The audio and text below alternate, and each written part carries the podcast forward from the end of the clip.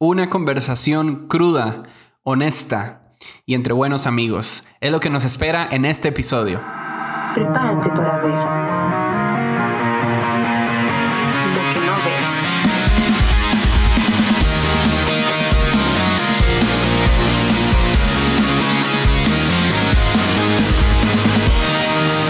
Lo que no ves podcast. Saludos, saludos mi gente a un nuevo episodio Ah, de esta tercera temporada ya en marcha, ya hacia adelante un par de semanitas eh, creando nuevas conversaciones.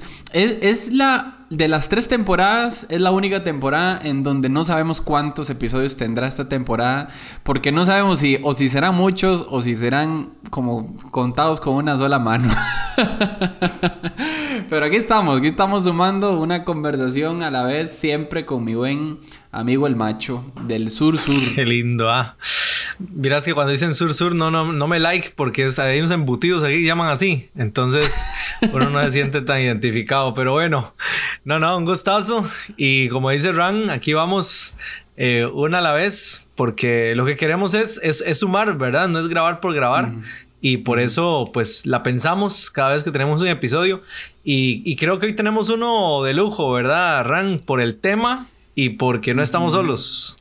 Sí, no, no solo es de lujo, sino que es, es, crudo. Ya, ya lo van a, Bueno, supongo que en el, en el título ya, algo les tiró luz, pero eh, crudo desde, desde, un aspecto eh, social por el hecho de que está muy, muy tapado el tema. Pero no vamos a hablarlo solo porque después metemos las patas, pero es que bueno, a, lo grande, ¿verdad? Entonces, eh, invitamos a un, a un buen amigo también del sur.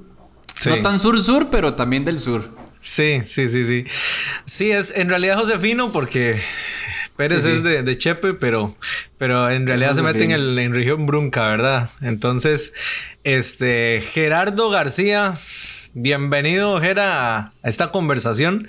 Y qué privilegio tenerlo aquí con nosotros. Psicólogo, amigo, lo que no sabe lo inventa, de todo. Sí, total. Papá, esposo. bienvenido, mi amigo. No, el, privilegio es todo mío. Me siento muy bienvenido. Eh, qué lindo, de verdad. Yo los felicito porque llevan veintipico de capítulos lograr un podcast tan exitoso, con un sentido, con un contenido, en una dirección, con tantos capítulos, de verdad requiere demasiadísimo trabajo. La gente, gente, algunos tal vez crea que solo sentarse y grabar, pero requiere demasiadísimo trabajo. Entonces los felicito por eso. Y pues sí, como dice Gerald de San José, pero, pero somos totalmente sureños Sí, sí, sí. 100%. buenísimo, buenísimo. De ahí no, no, si no cerran, vamos entrando entonces en, sí, sí. en calor. Arranquemos, arranquemos. Me, gusta, me gusta cómo va a pintar esta conversación porque, eh, bueno, aparte que ya conozco bien el, la línea de Jerry tal, también conozco un poquito la línea de Jera que, que hemos podido estar en otros espacios aprendiendo de él. Uno no sabe en dónde aterrizar esta historia, pero creo que va a aterrizar bien. Es lo importante que tenemos que saber. Eh, y bueno, como, como eh, eh, planeamos un poquito, es hablar acerca de, del tema del abuso sexual en los hombres. ahí, pues, como les decíamos, el título tal vez ya les arrojó un poquito de ¿verdad? De, expectativa o de dirección, pero eh, eh, el tema de abuso sexual es una realidad tristemente más común, ¿verdad? De lo que parece. Eh, y quizás, digo, nosotros obviamente lo decimos de lo que parece porque hay mucha estadística que no está tan visible, ¿verdad? En cuanto a este tema. Y, y, también es un tema donde la apertura social no, no, no existe todavía tan, tan fuertemente o tan posicionada, ¿verdad? Hay mucho, mucho estigma en cuanto a, a, este tema de, de, conversarlo entre hombres, ¿verdad? Y exponer el tema de abuso sexual entre hombres.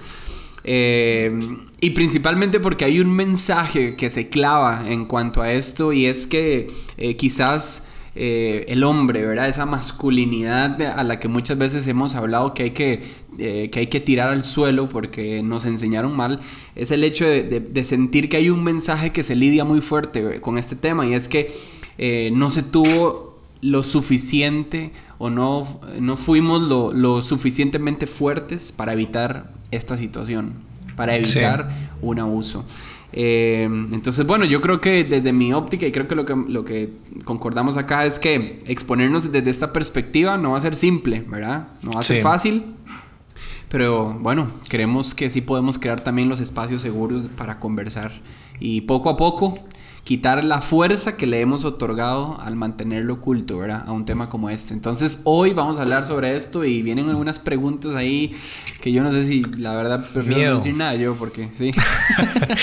sí, sí, la, verdad es que es fuerte. Eh, quisiéramos comenzar no desde el ángulo de la, de la víctima, sino desde el ángulo del victimario, porque, ¿por qué no? ¿Por qué no? También ellos necesitan ayuda y, decir que yo no sé si, si todos, pero, pero si nos descuidamos, podríamos ser ah, personas capaces de muchas cosas. Oiga, uno por dentro tiene una maldad que gracias a Dios no ha explorado tanto, pero uno por dentro tiene la capacidad de muchas cosas. O sea, uno sabe que hay gente encarcelada que dijo, yo nunca creí matar o yo nunca creí hacer esto. Y lo hicieron, porque si uno da cierto paso a, cosas que tienen o que podría desarrollar en el interior, eh, es tremendo. Entonces, no quisiéramos hoy nada más decir, no, que se mueran todos los violadores y que los maten, ¿verdad? Porque en, realidad, eh, todos los que, por ejemplo, ese servidor, que hemos dicho ya que, consumimos muchísima pornografía y conforme pasaba el tiempo la consumíamos de manera más violenta, este, una, pornografía más violenta. Eh, uno, si a eso le da rienda, eh, de verdad que puede terminar haciéndole daño a personas. Si le da rienda así, feo, ¿verdad? Ya en los, años y, desinhibido totalmente. Pero, pero consintió en que otros, ¿verdad? Violentaran a alguien en, en videos. Entonces, eh, creo que creo que somos más, más hipócritas en esto de lo que alcanzamos a, reconocer. Y por eso digo que tal vez, aunque hay víctimas, también hay victimarios, algunos de nosotros más, más agazapados y otros que en realidad han llevado a la práctica ese tipo de situaciones tan duras. Entonces, era. Eh, Perdón, antes de, pasar la bola hacia Jera, también desde la parte de víctimas, sí, sí poner una base y es que eh, vamos a conversar con mucha empatía, ¿verdad? En este tema. O sea, no vamos a minimizar lo que alguien pudo haber experimentado o estar lidiando con esto, ¿verdad? Eh, o sea, eh, se encuentren donde se encuentren en su recorrido o en su historia en este momento. Y también, como siempre lo decimos, aquí nosotros no tenemos las respuestas ni el ABC, simplemente estamos poniendo sobre la mesa algo de tal manera que ayude e impulse a alguien en su siguiente paso en donde se encuentra. Claro, Ahora claro. Sí, vámonos. Vámonos, Gera. Eh, no sé si tenemos todas las respuestas, como dice Ran, pero ¿qué consideraciones ah, podría dar usted acerca de, de, las situaciones internas que puede estar viviendo una persona que, que abusa sexualmente de otro. Eh, entiéndase, si usted me, corrige, que el abuso puede ir desde un manoseo hasta, hasta una violación como tal, ¿verdad? Entonces, ¿qué cree usted? Ok, voy, vamos a, aclaramos, como decía Randall, solo queremos construir desde la visibilización. Eh, en mi experiencia como psicólogo, como hombre, como ministro cristiano, de que fui muchos años, eh, creo que estamos en deuda por no haber asumido el tema hace 25, 30 años. Yo que soy de la generación de los viejos, ¿verdad?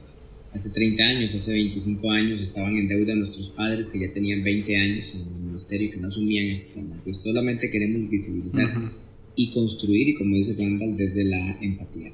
La pregunta que me hace Gerald es de respuesta larga y, y tengo que hacer una pequeña curva para poder llegar a esa respuesta, porque Estamos en un momento en que han salido a la luz en los últimos ocho días tres escenarios de, violación en nuestro país espantosísimos.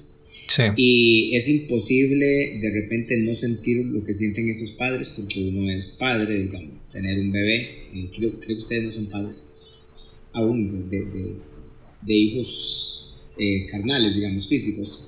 Entonces, lo que siente un padre de verdad solamente es un llamado desde sus entrañas a causarle la muerte a alguien que le ha causado tanto daño. Entonces esto tiene grados, esto tiene grados de complicación. Una persona como esta persona que, que, que viola a un niño, a un bebé, una bebé, eh, esta persona ya no entra en la, en la categoría de abusador. Eso, y, y, eso hay que dejarlo claro. Eso no es un abusador. ¿okay?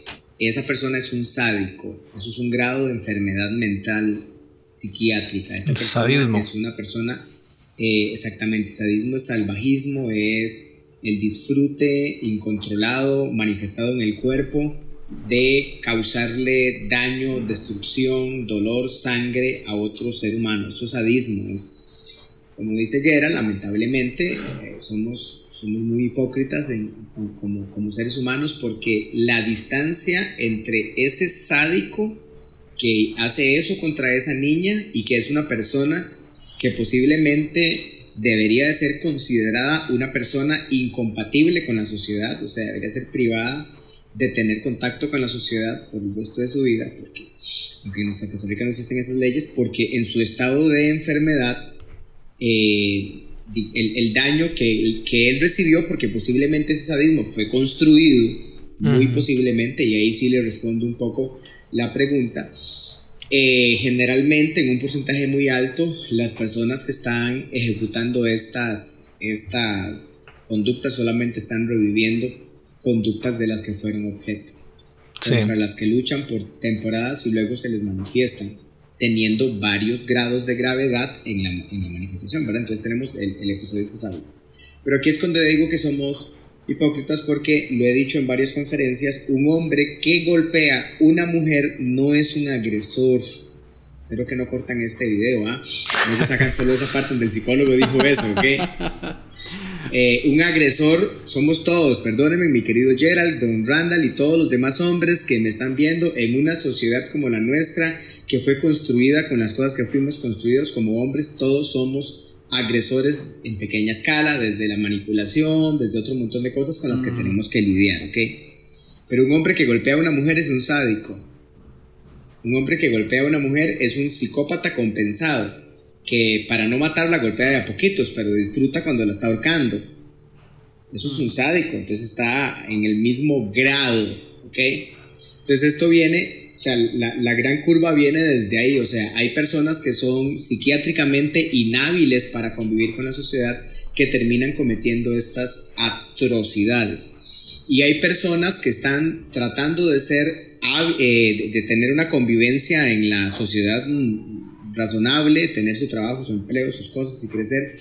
Y luchan con toda una situación generalmente en un porcentaje muy muy alto de abuso, o sea, ellos mismos cargan historias de abuso. Y entonces yo quisiera sacar como la primera bandera verde, la, bandera de esperanza eh, hacia los hombres, y es, y porque estamos hablando de abuso en hombres, ¿ok? Es, por favor, hable, o sea, por favor, hable, porque yo voy a decir cosas que, que tal vez duelan un poco. ¿Qué causa esta, esta, este tipo de, de, Porque Randall decía, bueno, es que generalmente los hombres no abusan, aquí la pregunta sería, ¿qué causa el silencio? Perdón, los hombres no hablan, perdón, los hombres no hablan porque ellos mismos se sienten el reclamo de por qué no me defendí. Yo creo que ese no es el reclamo que tiene a los hombres abusados en silencio.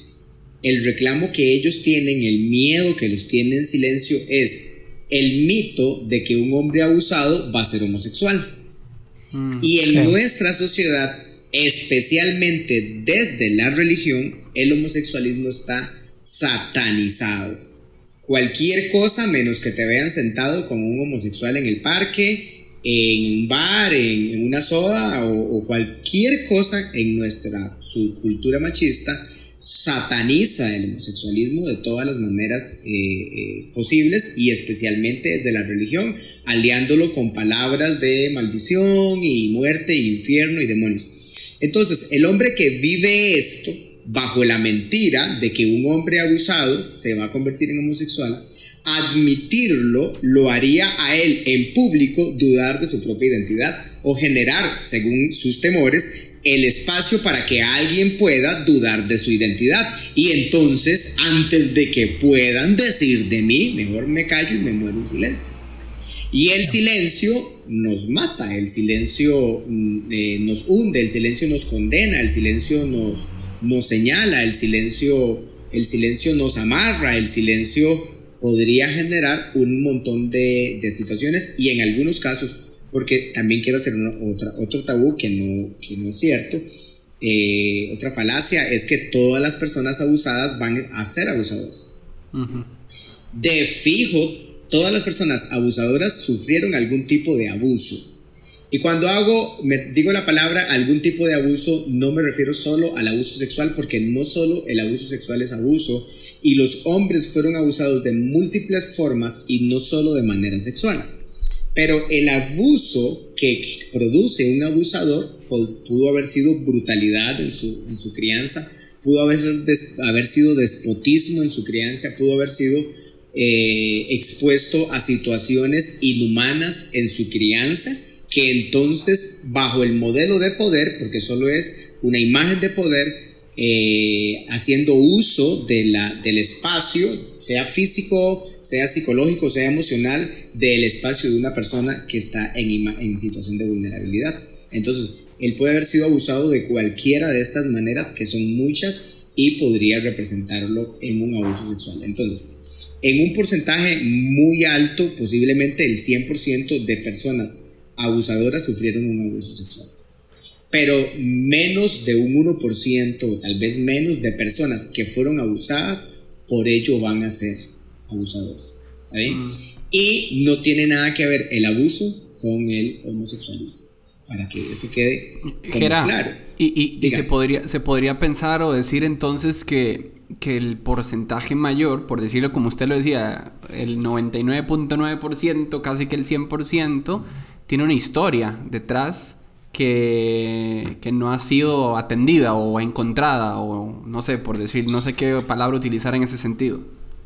el problema es que aquí la palabra historia queda como muy, muy corta, digamos.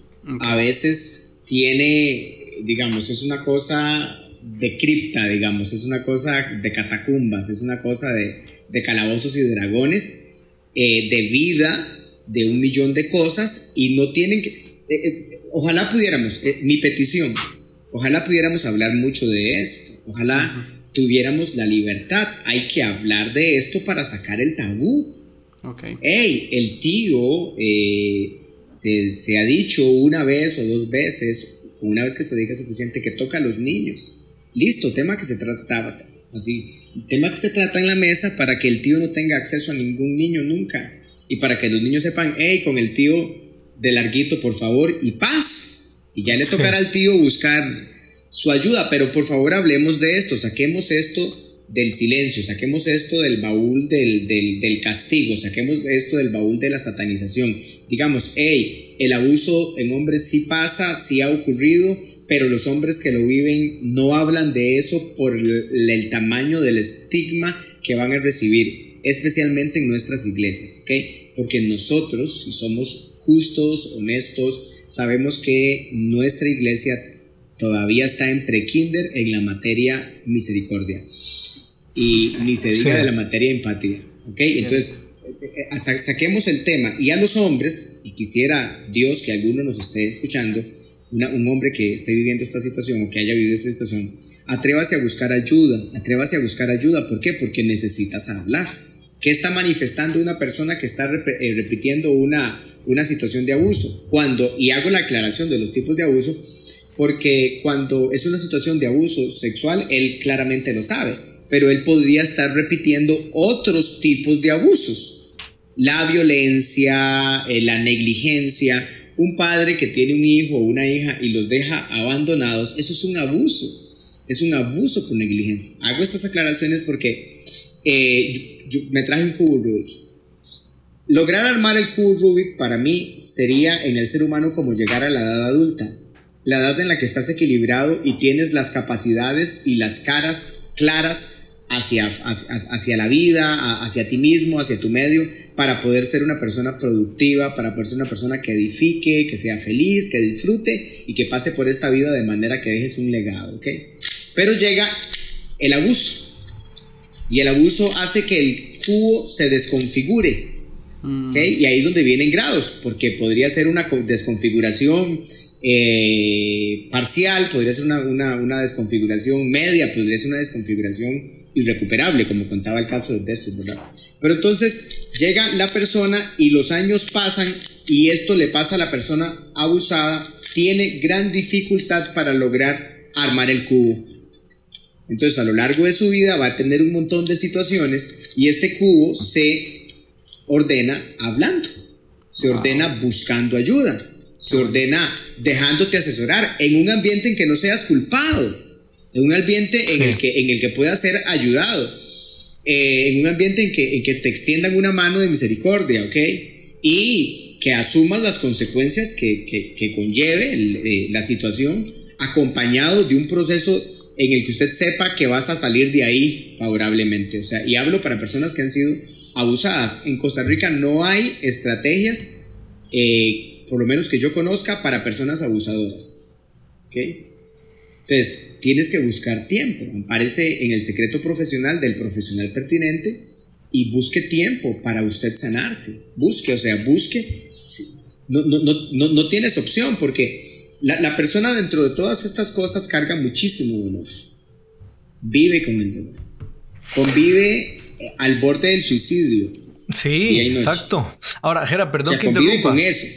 Sí, yo pienso que si nosotros lográramos eh, identificar, digo nosotros porque pues me incluyo, por supuesto, como hombre, lográramos determinar, encontrar, identificar esas cosas que tienden hacia o que nos guían hacia la violencia, que a veces siento que no las, no las, hasta, hasta el mundo las, las engrandece, las hace ver bien, entonces no es tan fácil identificar, pero que nos empujan hacia, hacia utilizar a alguien. Por ejemplo, eh, ¿cuántos noviazgos los, los hombres, porque aquí estamos hablando de hombres, habrá mujeres que lo hacen, pero los hombres... Eh, impulsan o empujan a su novia a tener relaciones íntimas.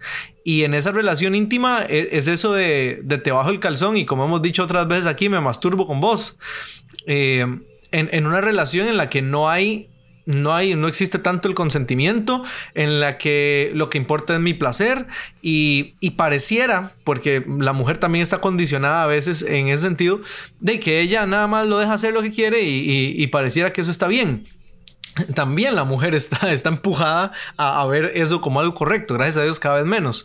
Pero a lo que voy es que si pudiéramos identificar en nosotros esas acciones violentas de, egoísmo eh, que, tienen la, la intención equivocada detrás, más abusadores podrían buscar ayuda a tiempo. O sea, el que llegó a ser abusador, no sé si me va a entender porque, porque creo que se normalizan ciertas conductas. Este, montones de veces yo sé que usted atiende a mujeres que dicen, prácticamente mi esposo abusa de mí. Este, y, eso, de, no, generalmente no van a la cárcel, pero, pero son malos indicios. y, por eso digo que se normaliza mucho entre nosotros las acciones violentas, eh, incluso pues con los hijos tal vez. Ah, uno de, los, de las grandes deudas de la sociedad, de la iglesia, y por iglesia me refiero al conglomerado, conglomerado eh, de, los, de los mil millones de, de, cristianos, de todas las facciones, ¿ok? Uno de los grandes, de las grandes deudas es no haber aceptado que el machismo, por eso decía al principio, hey muchachos, aquí todos somos agresores, todos somos los que están revisando, que el machismo es el, el mayor generador de violencia. Porque el machismo, desde ahí viene el muchachito que, de, él tiene que tener sexo porque él siente que, que ya, ya, ya está muy, que, no ha tenido y que los demás y la presión y aquí, y con la que tenga al frente va, va a intentar rodarla en casos en que tenga que rodarla, ¿verdad? Hoy, hoy la misma sexualización de la, de, la humanidad ha hecho que de repente ya hoy no tenga que rodarla tanto, ¿verdad? Pero el punto tendría que ver con el machismo. El, la, el deseo, el placer consciente o inconsciente, aunque la persona lo esté teniendo en un ataque de ansiedad, el placer que siente de ejecutar poder contra otra persona. Eh, ahí es que está la raíz del abuso. El placer que sientes, entonces ahí viene la palabra violencia, porque puede ser gritos, puede ser empujones, puede ser eh, tu cara roja, la, la, la, garganta inflamada, encarando a alguien. Ese es el placer que siente el, el, el, el hombre desde el machismo en poder usar poder contra otra persona, en esgrimir su fuerza contra otra persona. ¿ok? Entonces, ¿qué hace que una persona eh, eh, reproduzca la agresión contenida y el silencio, la opresión que, que, que vive y el silencio de no poder decir, hey, yo no quiero ser así? Sí. Hey, qué bonitos todos ustedes, eh, desde sexto de la escuela, digamos. Qué bonitos todos ustedes. Un día de estos pasaba por una, bueno, fui a dejar a mi hijo a la escuela y estaban los niños de sexto, eran como 10 varoncitos afuera, todos con las fajas en la mano, jugando de golpearse a fajazos. Un típico juego Sí, normal. de hombres bien ticos, ¿verdad? Qué duro. Entonces yo decía, ¿qué pasa si uno de esos 10 realmente no quiere? ¿O cuántos de esos 10 será uno, dos o tres no quieren? Pero ellos no quieren parecer débiles. Claro. Pero yo me pongo a pensar, ¿quién dio la idea? ¿Qué vive el niño que dio la idea? ¿Dónde aprendió esa violencia?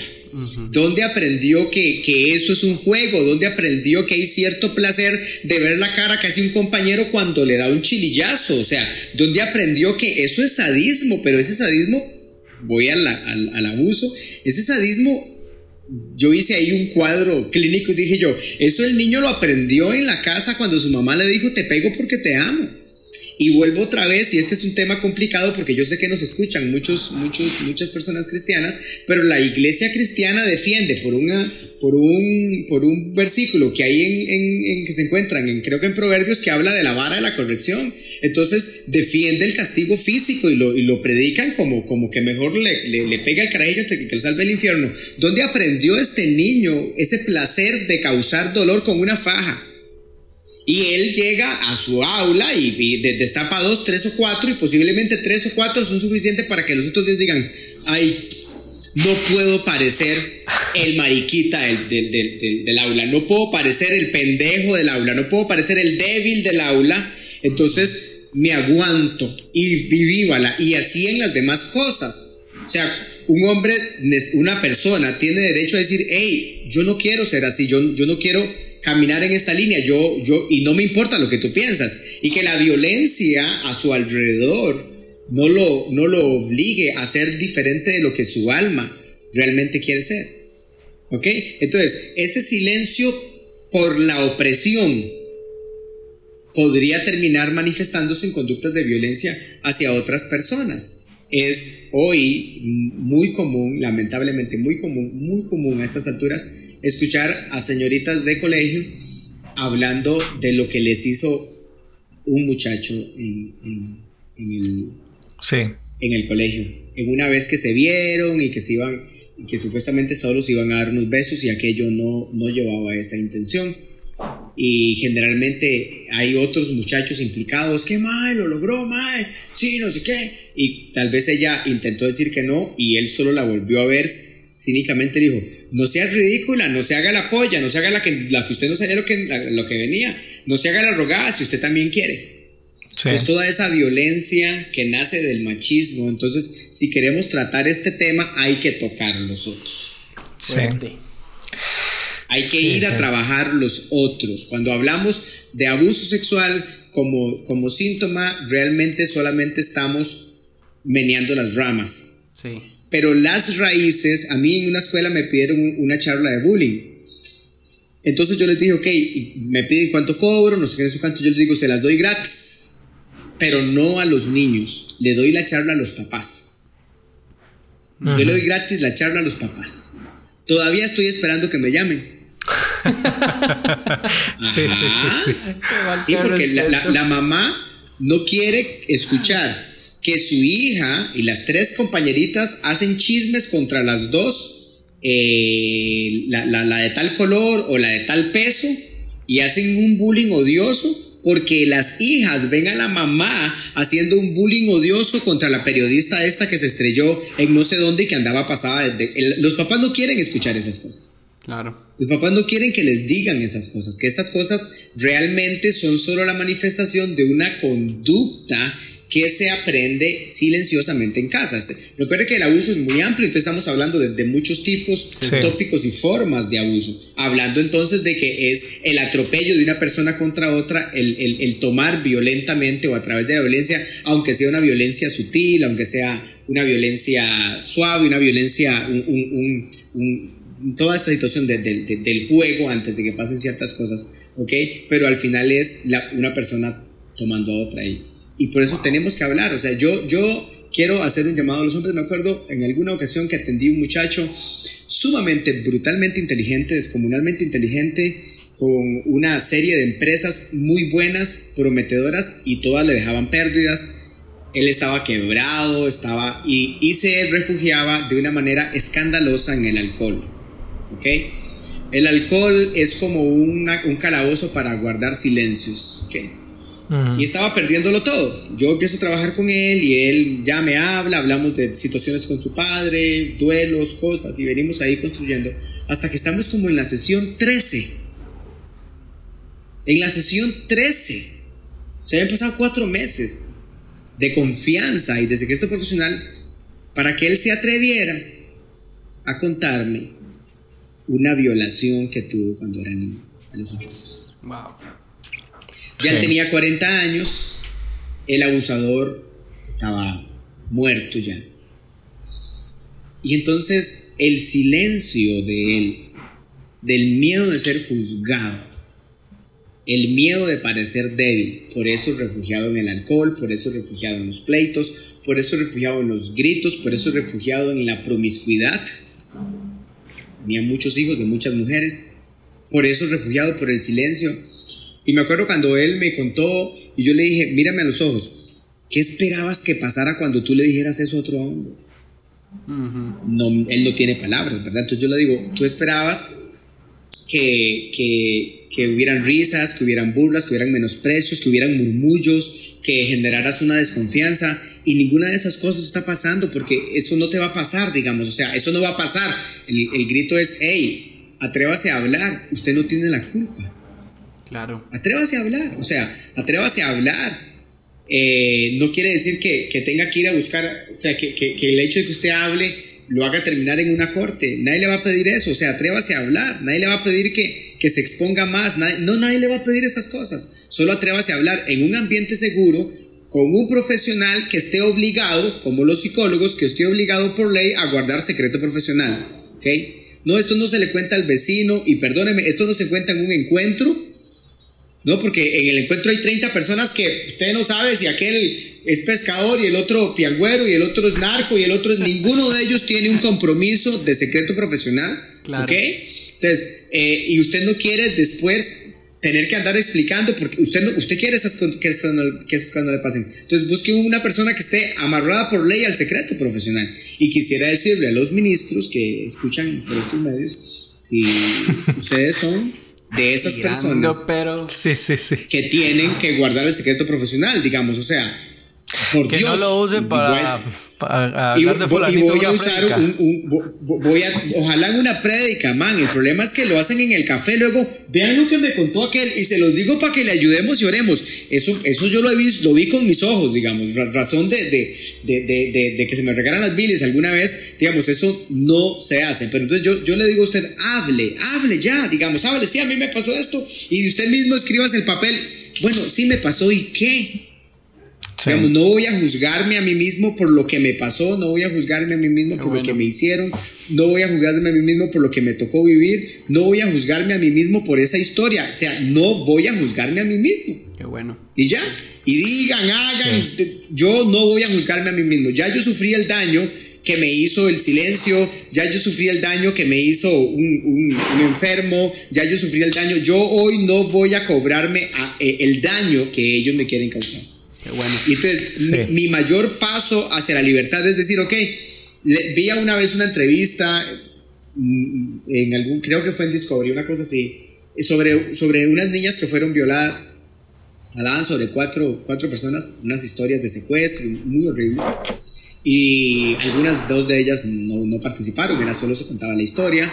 Otra participó con el rostro tapado, pero la cuarta, la cuarta estaba ahí en la cámara decía, no, no, ya, digamos, quiero, que- creo que ella decía, mi mayor sanidad y mi mayor restauración es decir, ¿y qué? Eso no es culpa mía.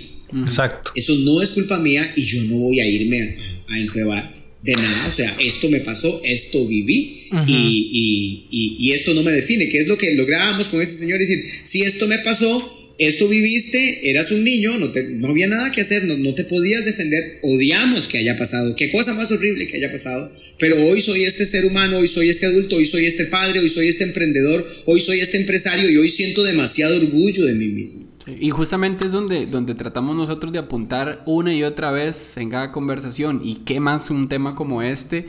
De aprender a, a conversar, de aprender a, a silenciar al impostor, ¿verdad? Que está dentro nuestro diciendo guarde silencio, eh, ¿verdad? Te avergüenzan, no eres lo suficiente, no tienes por qué, eh, ¿verdad? Eh, eh, justo en una realidad como esta tan fuerte que, que, es muy común y que es muy, muy grave con lo que se carga.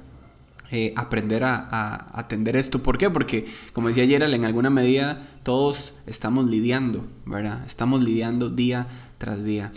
no sé qué opinas, Yerital, y cómo, cómo, cómo sí. empieza a tomar un rumbo también dentro de lo que estamos viviendo personal y, y, en nuestras relaciones también. Sí, sí, sí, sí.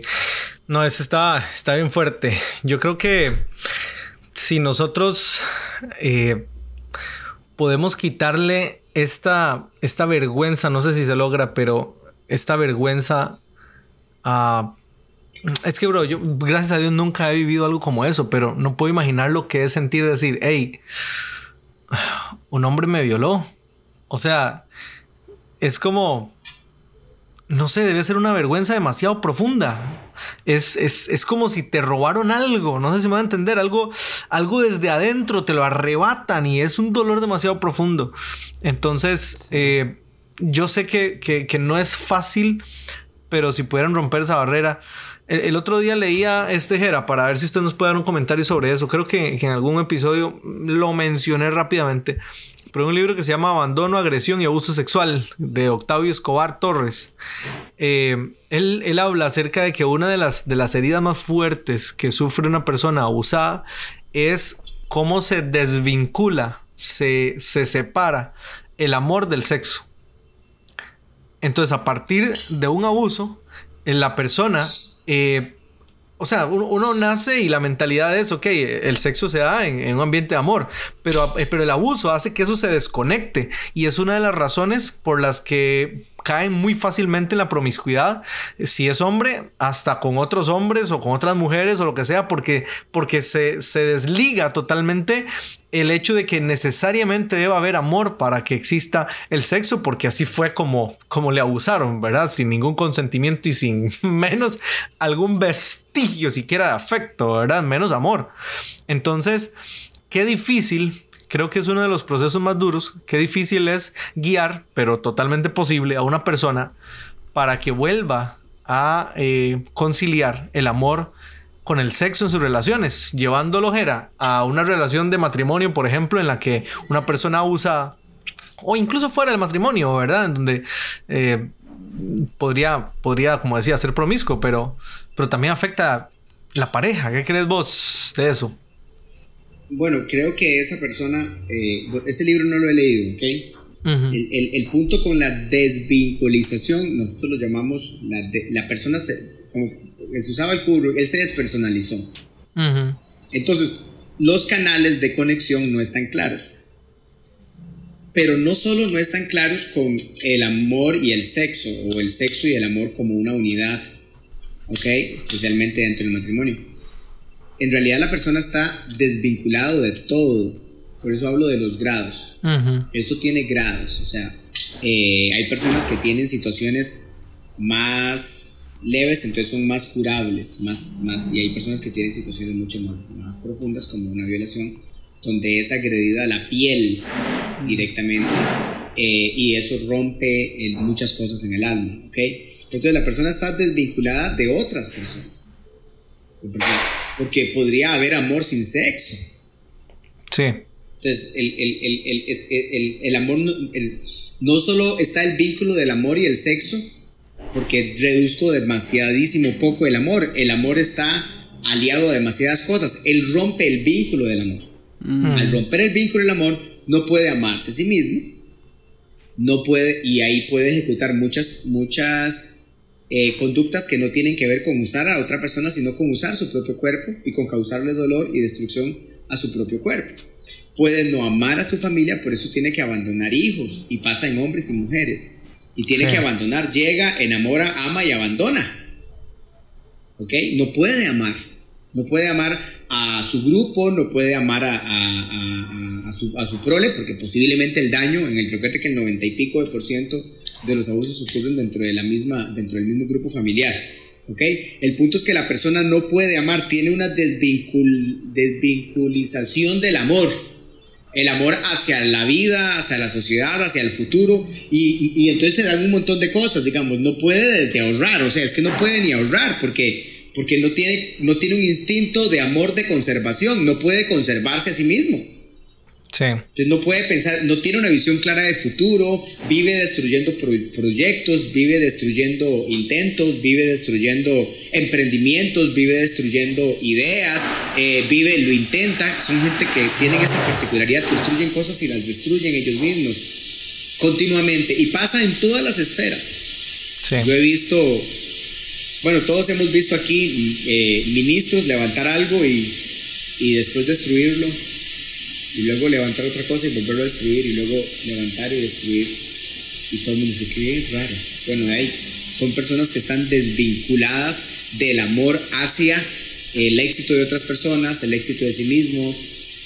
Y se, y se da, creo que yo encuentro una gran raíz para el narcisismo en el abuso sexual. Claro. Wow. Eh, porque se da en esa, en esa, en, en ese adoptar un- un- una, una armadura, adoptar una personalidad aplastante.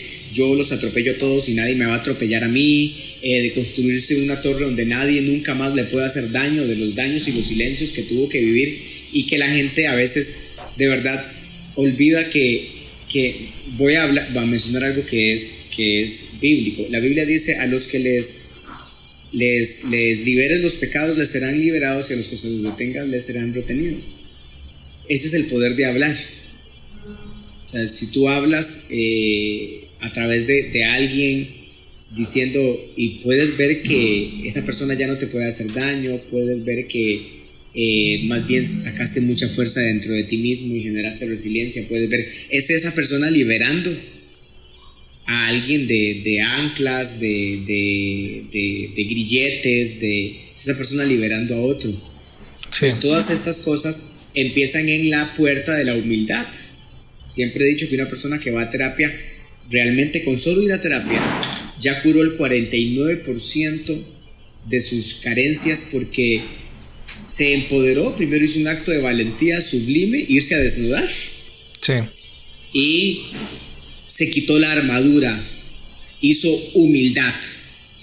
Y los hombres tenemos un conflicto profundo con la humildad en una sociedad como la nuestra, donde tenemos que ser fuertes, Sí. tenemos que ser todopoderosos, tenemos que ser los que solucionan, tenemos que ser los que gestionan, tenemos que ser los que resuelven, fuertes. No podemos ser eh, la persona que tiene una dificultad o la persona que no tiene una respuesta. Desde ahí es que vuelvo a el abuso multifactorial desde el machismo, porque es un abuso que al hombre se le haya exigido no ser vulnerable. Sí. Es un- ha- hay un libro que, que no se menciona mucho en las iglesias, que lo escribió un pastor que se llama El poder sutil del abuso espiritual. Les recomiendo que lo busquen y lo, lo- lo- creo que es de editorial Unilido Vida y, y lo lean, digamos, porque, porque la- la- la- la- las conductas empiezan desde pequeños actos en los que esos 10 niños, al niño que hubiera dicho yo no quiero jugar eso, le podía haber dado por un ojo a otro niño. Sí. Pero él se iba, al- no se iba a salvar de eso por no poder decir yo no voy a jugar de eso porque los otros van a decir, ah, ese nunca lo tomen en cuenta para jugar porque ese es un llorón. Sí, sí. Bueno, ¿y quién le enseñó a esos 10 niños que ser un llorón era malo? Ah, Sí. la grandísima. O sea, para, para los que me conocen, mi mamá falleció hace cuatro años y fue un duelo espantosamente terrible por muchas razones, pero sobre todo porque en el momento en que yo me di cuenta que mi madre falleció, me dio un, un- un- un- paro cardíaco, digamos, me dio un- un- un- una serie de microinfartos. Eh, me van y me regulan y el hospital y hasta el, día, hasta el día de hoy tomo pastillas, pero yo no pude llorar. No pude porque era una prohibición escrita, quién sabe de qué parte de mis entrañas, Y no pude llorar, señores, y no he llorado. Han pasado cuatro años y lloro a raticos, lloro por segundos. Cuatro años, hermanos. No, no, esta cruz está pesada. Qué duro era. ¿Qui- ¿Quién, quién a golpes, quién a golpes me enseñó? No llore, maricón, no llore, no llore, marica, no. ¿Quién? ¿Quién? Sí. ¿Qui- qui- qui- ¿Quién me.? Dios mío, yo el, el- el- el día del funeral que yo hice la, la- la- la ceremonia, yo estaba contando chistes y riéndome porque no sé qué, mire, que bla, bla, bla, que mi mamá aquí, que ya, no se preocupe si alguien se quiere desmayar, mi hermano es bombero. Eh, ahí están los, habían como cinco bomberos, aquí tengo paramédicos y no se preocupe. si- yo, ¿what? En una negación en mi cerebro que no podía hacer lo único que se hace cuando esto pasa, y es llorar. Sí, sí.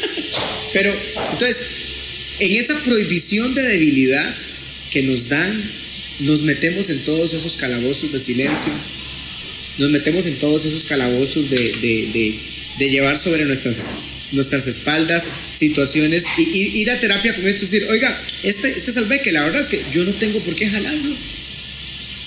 Sí. Yo no, ve a ver, usted, escoja un buen terapeuta, sí, porque hay cada... Eh, yo, yo- ahí, se lo vengo a poner ahí porque yo no tengo por qué jalar. Claro. O es incluso eh, parte de nuestra fe, un pasaje que dice, eh, el que está cansado y angustiado, traiga sobre mí su carga. O sea, eh, es, es poder decir, Dios, esta, esto es una realidad en mí. Eh, de ahí seguro todavía me duele, seguro todavía esto. Me veo siendo esto y lo, y- y lo digo y te lo confieso y te lo entrego y te lo doy y te lo... eh, o sea, sería como lo mínimo. Creo que es imposible que esa autoterapia no te dé un gran... Sí. Un yo gran quisiera resultado. sumar, sumar a. Perdón, perdón, Jera, si iba, si iba a terminar la idea. Eh, quería sumar algo de que del, dentro de lo que estaba diciendo Yerital, ¿verdad? De, de esta idea que habla acerca de la vincul- desvinculación que hay del sexo y del amor y bueno, cómo, cómo Jera lo amplía, ¿verdad? O sea, nos, Sí. nos desvinculamos del amor no solo por el sexo, sino por todo en nuestra vida y, y cómo necesitamos configurar algunas ideas, ¿verdad? Eh, o reconfigurar algunas ideas nuevamente. Y, y pensando en esto, un día leí algo que, vea, yo honestamente también, como decía ayer y tal, tal vez nunca he experimentado un abuso en esta línea eh, sexual y, y- tampoco profesionalmente he abordado esto, eh, ¿verdad? En, en apoyo a otros como se debe, ¿verdad? Y para eso hay gente que, que, que está preparada para eso. Pero leía un, un aspecto y quizás no sé si, si Yerita y Jera quisieran opinar o qué piensan o qué tan atinado es el tema que por ejemplo pasa que si un hombre sufre un abuso verdad y en medio del abuso este se produce una erección o hasta una eyaculación de la víctima la confusión que muchas veces lidia gente con eso y la manipulación que, ¿verdad? El, que abusó eh, pone sobre él al decir, mira, te gustó, te gustó, mira, esto, esto es, ¿verdad? Te gustó y podemos repetirlo. Eh, y, ¿verdad? Me, me pareció algo sumamente crudo, pero, pero ¿qué pasa con esa confusión con la que quizás alguien podría estar lidiando en algo como eso? Tal vez, tal vez, Jera, para, para ampliar lo que, añadirle a lo que está diciendo Ran y, que usted nos pueda dar una opinión, he hablado con personas que, eh, porque algunos fueron abusados y no quieren nunca jamás repetir esa conducta, pero he hablado con personas que una vez que el abuso pasó, seguían recurriendo a la misma persona, a veces por, pues, por un tema de sometimiento de autoridad, a veces porque los padres los enviaban a, que es uno de los casos que, que usted decía casualmente en las noticias, ¿verdad? Estos días, un muchacho de 11 años creo, lo digo porque la noticia salió, ¿verdad? Eh, que su mamá lo mandaba, este, y, y conozco gente que voluntariamente iba, y he hablado con personas que dicen, yo no sé, si usted me pregunta hoy, no sé por qué yo iba, este, pero pero es atroz. O sea, lo que le hace al interior de una persona a esta situación es, no sé, yo siento que es como una, como una bomba que cae y despedaza tantas cosas de tantas maneras, ¿verdad? Entonces no sé qué, qué pensás. Eso que, que, decía Ran es, es bárbaro. Es, ya es hilar delgado, pero, pero por supuesto que es un tema que, que está todavía más abajo en las capas de, de tabú. Por eso, por eso es que, es que hay que hablar de esto. Porque hay cosas que son fisiología o bioquímica corporal. Entonces van a suceder por fisiología y por bioquímica. Pero la persona no habla porque se siente cómplice. Ajá. Se siente. Wow. es- y, o teme, vu- vuelvo a los temores que el 99% nunca se hace en realidad, teme ser señalado. Pero aquí voy otra vez al machismo, porque es que es una realidad. Porque es que seguimos escuchando a la tía que dice, pero ¿por qué se viste así? ¿Pero por qué fue otra vez? Es que yo lo atiendo todos los días, donde, donde la- las tías dudan de la persona, eh, de- de- de- eso pasa mucho con niñas, eh, duda de la persona porque, porque ¿por qué no hizo? ¿Por qué no gritó? Dice la, la tía, perdónenme por la palabra, estúpida, que creo que está negando su propio abuso. Uno hace algo, uno lo muerde, uno lo patea, uno tal cosa. Y, y no es así, porque en ese momento la persona no sabe lo que está pasando, entonces está como muy confusa, digamos. Pero es ese, es, eh, vuelvo, creo que ese silencio de la confusión que se hace de por qué se dio una reacción fisiológica, bioquímica, esa parte, o sea, ese es el miedo del, del, del, cuestionamiento externo. El cuestionamiento externo que lo va a hacer, eh, le va a hacer cómplice por, por haber tenido eh, toda esta situación que es fisiológica y, y es bioquímica. Que si no fuera un tabú, ah, porque entonces ya ahora me voy a hablar de otro tabú espantoso en este siglo, el tabú del sexo. No tenemos un tabú de hablar de sexo, de hablar de fisiología. Tenemos un tabú de ver un niño desde X cantidad de años que empieza a tocarse sus genitales porque lo hacen como parte de la exploración de, de su cuerpo y viene la mamá y le da, y es qué sé yo, un niño de 5, 4, 5, 6 años, los niños hacen una, un descubrimiento de sus zonas erógenas y entonces la, el niño empieza a tocarse y los papás lo escandalizan. Le dan Lo por la mano. con- le- ojalá, digamos, el problema es que primero le dicen, luego le dan por la mano, luego le dicen que se le va a caer, luego que aquí, y cuando no logran un resultado, le dan una chancleteada. Y le graban al niño que ahí hay algo. Que ahí hay algo. Y le convierten el escándalo, se lo convierten en un tabú que le va a explotar luego en la adolescencia. Y que si de paso le acompañas una situación de esta, se le va a hacer ahí un cordón de tres dobleces, dijo, dijo el salmista, muy difícil de enfrentar. Entonces, todo esto es por, por, por no poder hablar. Sí, sí, yo sí. le sí. digo a las a- a- por no poder, si yo le digo a las personas, especialmente cuando son chicos, les digo, vea, si a esa edad a usted una vaca le hubiera chupado sus genitales, usted tiene una erección. Ah, Y Jera, no es que le gusten las vacas. a, eso, a eso iba. Para añadirle a eso que usted iba a decir. Creo que hoy hay un, una exacerbación, hay todo un tema alrededor del sexo que, que lo liga tanto con el placer que siento que eso termina eh, generando demasiada confusión. Por ejemplo, un- una muchacha a quien, creo que también eso lo, lo hablamos, lo mencionamos en algún episodio, pero una muchacha a quien un grupo de muchachas por alguna razón comienzan a darse nalgadas y por allá le tocan un pecho y por allá la otra de alguna manera le roba un beso, porque eso, o sea, en el colegio pasa para ayer, ¿verdad? Eso es lo que, eso es lo que está pasando hoy. Eh, por ejemplo, me, me- me contaban aquí en el colegio, para decirlo abiertamente también, eh, de muchachas que se meten a los baños ahí, en plenos baños se atravesan todas, se toquetean todas, ¿verdad? Y, y está en el baño, digamos, hay gente afuera. Pero lo que quiero decir es que llegan a ese, a ese punto y comienzan entonces a cuestionarse su propia sexualidad y a decir, oiga, pero me gustó. Seguramente soy lesbiana. O, o el otro varoncito a quien de repente lo rozaron por allá, ¿verdad? Y, y, y de repente también llega a esa conclusión que usted dice, si me lame una vaca es que me gusta una vaca, ¿verdad? Este, entonces, e- incluso en el tema de abuso, eh, llegar al punto de decir, hey, qué raro, e- ese viejo asqueroso, ¿verdad? Que me, que me travesió, eh, aunque era un contexto de, de- de abuso y de violencia en el que no tenía su voluntad eh, libre, eh, qué raro que, que sentí algo de placer en el roce de- de- del clítoris, por ejemplo. Entonces, qué, qué complicado en este mundo en, en que todo se trata de placer. eh, poder llegar a buenas conclusiones de, de que hay más que eso en el interior del ser humano, Qué bueno. Sí. ¿verdad? Correcto. Bi- Bioquímica eh, y fisiología es- son, son- son cosas que deberían. Por eso, entonces, uno le va a decir a, a sus hijos, digamos, eh, papi, ¿se puede quedar fulanito en la casa? No. ¿Por qué no? Bioquímica y fisiología. Sí. digamos, que crezcamos, o sea, todavía yo escucho muchas historias, o sea, hay cosas que la gente cree que pasaban en aquellos años de, de las fincas, ¿no? Pasan todavía, digamos. Eh, no, no, no, no es bueno que los primos eh, tal cosa, porque son, son, son solo seres humanos con cuerpos y hay que acompañarle a los niños en la, en la compleja tarea de crecer.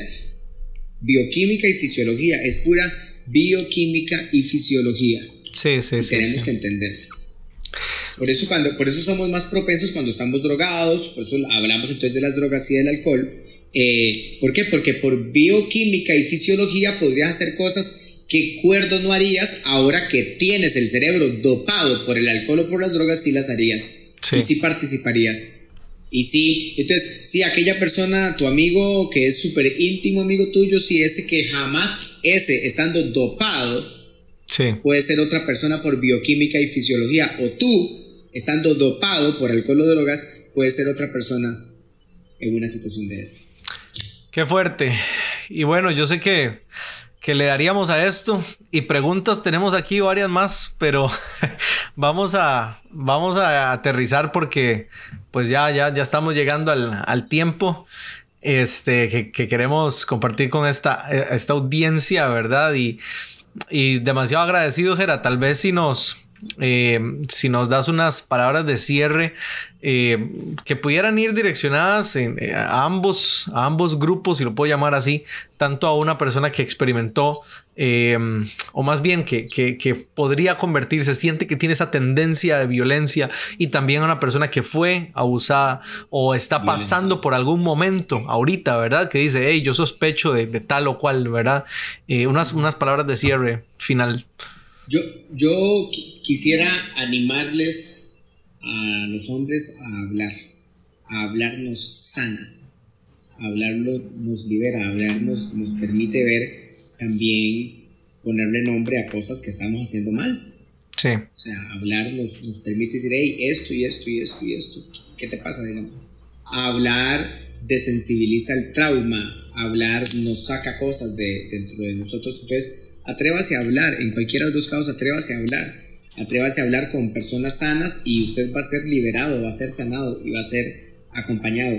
En ambos casos, atrévase a buscar ayuda. O sea, no, no es muy poco logras eh, escuchando a tu mente que quiere solamente hundirte en el calabozo de la culpa y, yo creo que un abusador es, es un ogro atado al silencio, encadenado a la, a la autodestrucción por no poder buscar ayuda. digamos. Igual Sí. una persona que está, que está viviendo, que vivió, que de repente siente que eso ya, ya, eh, ya, ya no lo quiere sacar, pero bueno, si, si, si hay situaciones que hasta generalmente se notan mucho en la vida en pareja, eh, y aquí pues algún día hablaremos sobre, sobre la situación en el abuso de mujeres, ¿verdad?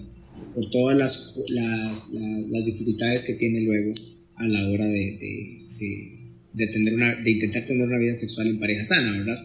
Entonces hable, porque hablar te va a permitir eh, explorar opciones de sanación, explorar opciones de libertad, descargar, eh, desculpabilizar, sanar y ayudarte a tener una vida adaptada y de fe.